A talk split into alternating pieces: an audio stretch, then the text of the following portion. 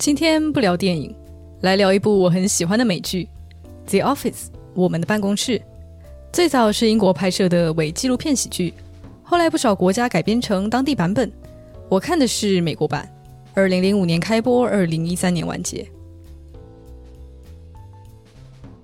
剧情用一句话概括，就是在职业公司 Dunder Mifflin 里，由员工的各种迷惑行为与爱恨纠葛所组成的平凡又奇妙的日常。这样听起来好像就是普通的日常喜剧，但我在一个月内就看完全部的两百一十集，看到眼压有点高，脖子有点痛啊，不太健康，但完全停不下来啊，真的很好看。为什么可以普通却好看？我总结了三个《The Office》的优秀之处。第一是日常单元中若有似无的主线剧情。我是那种看片时不一次看完就会浑身难受的类型啊，所以比起剧集，我比较常看电影。如果我是做这个剧集解说的，我现在可能已经跟椅子融为一体了。The Office 是单元剧，严格意义上来说就没有主线剧情。一定要说的话，就是主要角色的爱情线或者是心境上的转变吧，所以追剧无压力。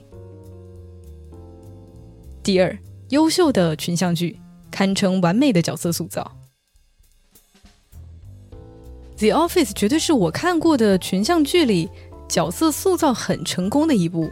特别是考量到这部大概有二十个常驻角色，要做到二十个人中没有一个是多余或重复的，真的相当考验编剧的功力。在影视作品里，我们一般会希望用演的，而不是用说的，因此通常经由角色间的互动来表达角色的个性。虽然有时候也会用自言自语或是内心 OS 的方式，但除非有特定的理由啊，不然用多了都会影响整体的节奏。所以为了让大家都有足够的戏份，一般不会设计这么多角色。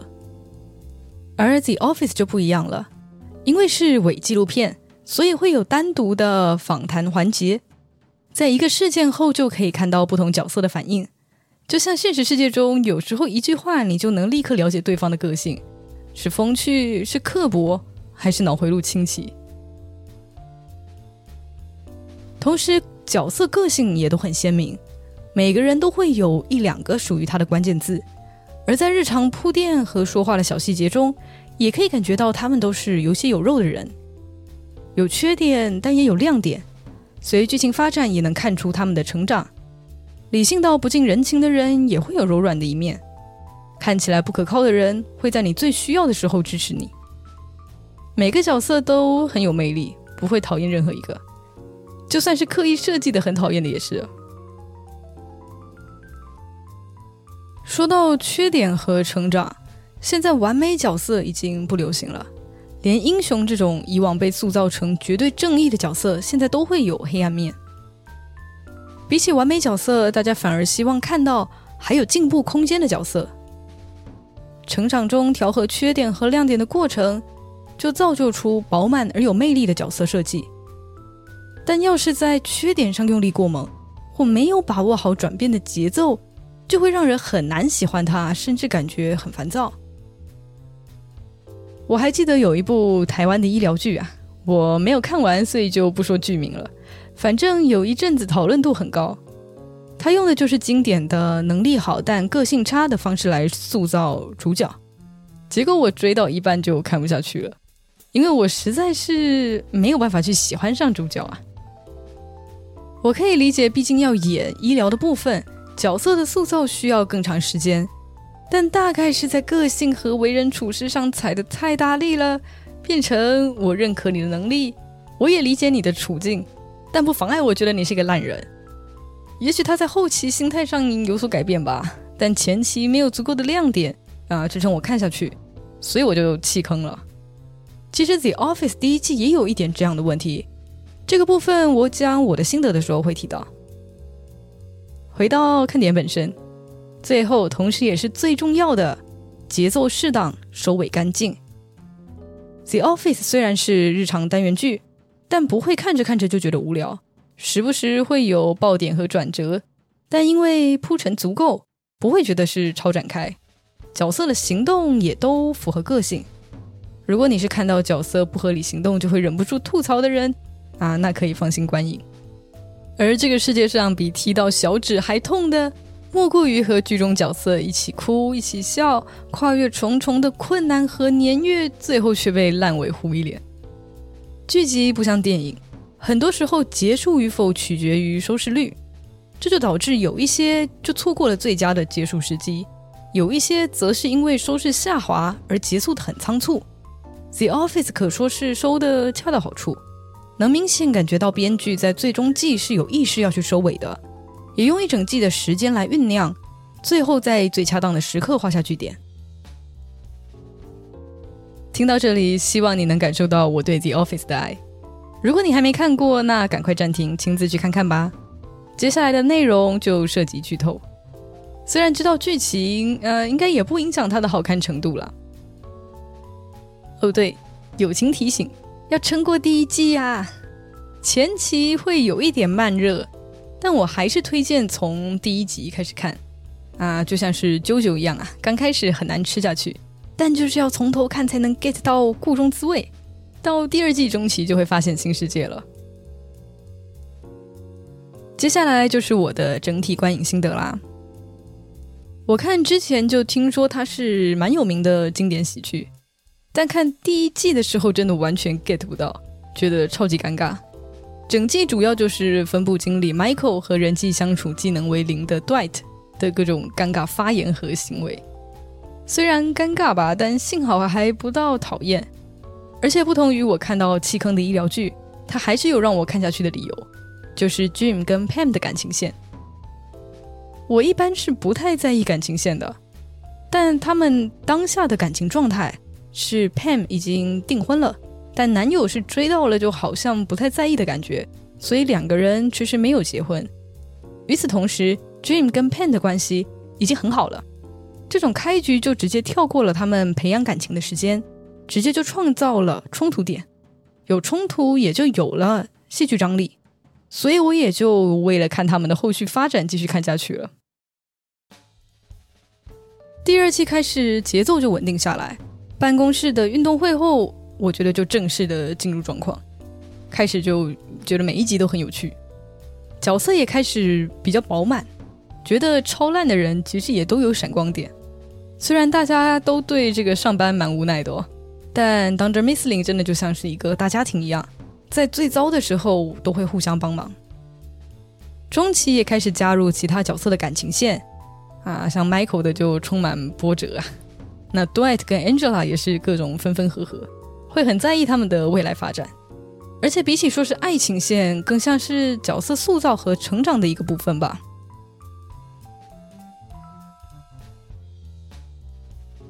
而在 Michael 终于找到灵魂伴侣后，剧情出现大转折，陪伴大家七季的 Michael 要离开 Dunder Missling 了。Michael 离开的那集，最后道别的部分安排真的是有够好。从他为了不要那么感伤，提前一天离开，轮流和每个人告别，和 Dwight 打气弹，到 Jim 发现他其实马上要离开之后，那种不说再见的默契。一直以来，他都把办公室的人视为家人，而现在为了未婚妻离开，说出啊，也许他们终究不是家人，只能是朋友的时候，嗯，真的是很感慨。之后在机场取下麦克风还给摄影组后，那个无声的 "That what she said"，最后一刻和以为错过的 Pam 好好的告别，这样的退场真的堪称完美，完美到我以为他只是依情节安排就是离开几集，那特别是第八季的时候一直在换这个地区经理嘛，我一直想他可能随时都会回来，表现出只有他才适合这个位置，啊，结果他就真的离开了。虽然《The Office》是群像剧，但 Michael 可以算是主角了。这种突然换主角的行为相当少见，同时也很冒险。这是演员本人的意愿，还是高层的决定？在网络上有不同的说法。我知道有很多人觉得没有 Michael 就变味了，但我不觉得这是一个坏主意。除了他离开的那集我真的很喜欢之外。这样的安排也可以自然的去引入之后八九季的重点，也就是美好的时刻总会过去，然后呢，最终季的开场就很巧妙的表示，办公室里的一切好像都已经安定了。经过了一个第八季的经理大风吹，Andy 坐稳位子，行事作风也开始有点像 Michael 了，会欺负不喜欢的员工啊，在会议上更不正经啊。办公室里也出现了年轻的新人，就像当初的 Jim 和 Dwight 一样。十年的纪录片的拍摄也要接近尾声了，生活趋于平淡，但变化就要发生了。一切都从 Jim 的新事业开始。十年之后，Jim 跟 Pam 都已经不是小年轻了，爱情也不再只是双方互相喜欢在一起就好，而是要共同的面对和处理冲突。虽然 Jim 一度放弃新工作，继续对 Dwight 恶作剧，这个时候好像一切又回归日常，但又有一种是时候改变了的感觉。虽然这种家庭和事业间的冲突其实还蛮普通，啊，甚至可以说老套。但我确实还是被感动到了。我一般不会因为爱情片被感动了，因为电影和剧不一样，必须要去无存精，所以通常呢是围绕一个事件或者冲突来展开。啊，如果是以婚姻冲突为主题，就通常看不见两人相恋的过程，可能就是几个不同时空的镜头快速带过，或用生活习惯表示两人已经不再热恋期。所以我总有种那个是陌生人的故事的感觉，但因为《The Office》是一部长寿剧，有大把的时间在看他们的日常生活，做各式各样的小蠢事，所以可能有点奇怪，但对他们真的是一种啊老朋友的感觉了，就是知道他们的个性和为人。在 Jim 抱着 Pam 想和他在一起，但又不得不赶去工作的时候，啊，我真的能感受到那种挣扎。啊！我才看了一个月就已经很能对角色共感了。那些真的看了好几年的人一定更有感触。最后，Jim 接下新工作，他们要到新的城市开启新生活了。除了 Jim、Pam，其他人的生活或多或少也有点不一样了。啊，像 Stanley 退休啦，Kevin 被开除后跑去经营酒吧啦，啊，Aaron 跟生父母重聚，啊，Kelly 跟 Ryan 还是在祸害彼此，啊，Oscar 开始选议员。Michael 看起来苍老了不少，但也有了家庭，过上梦想中的生活了。而这又扣回主题：随着时间过去，一切终究会改变。我们熟悉的办公室再也不会回来了。当然在 Miss Ling 里大家会怀念之前的时光。现实中的我们也有属于自己的 Good Old Days。好像时间能给记忆加上滤镜，过去总是比较美好。但就像 Andy 说的。我好像总是在怀念之前的日子，希望我能知道自己当下就是在美好的旧时光里。我们好像总是在怀念，但现在的生活肯定也有其动人之处啊！虽然是老生常谈，但永远要记得珍惜当下，每时每刻都是特别的。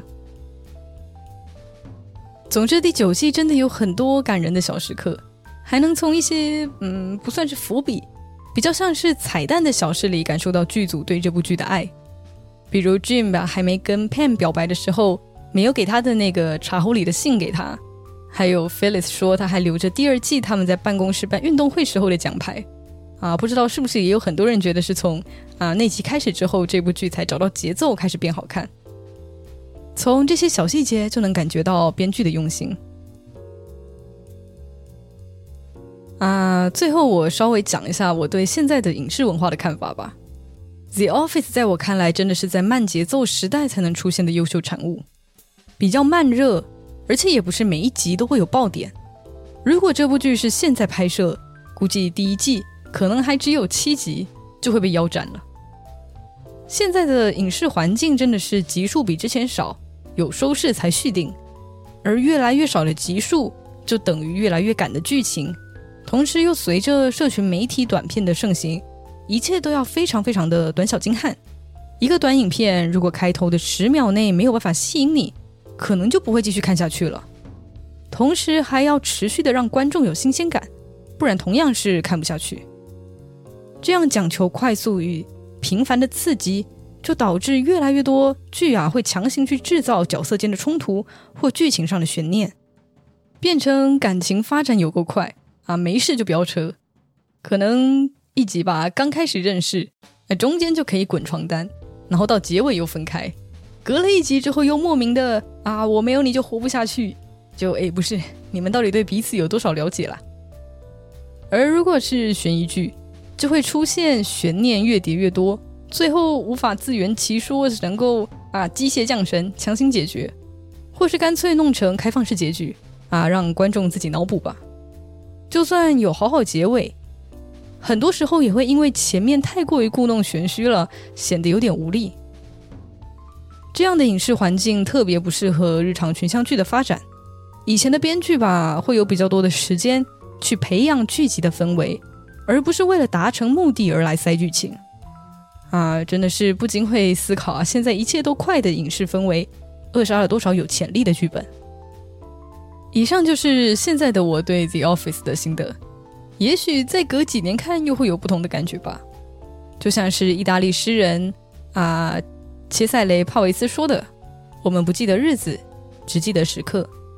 你看完《The Office》，大概也不会记得所有的剧情，但肯定能够举出一两篇特别喜欢的单集。”最后，喜闻乐见评分环节，满分五分，我给五分满分。《The Office》满足了我对影集的所有要求，没有大起大落或是刻意的 drama，但就是普通却很好看。哈，现在我要面对追完剧的空虚感啦。在你看到可以留言的地方，告诉我你印象深刻的集数吧，让我可以去重温一下，也可以推荐我你喜欢的影集哦。那就下次见，拜啦。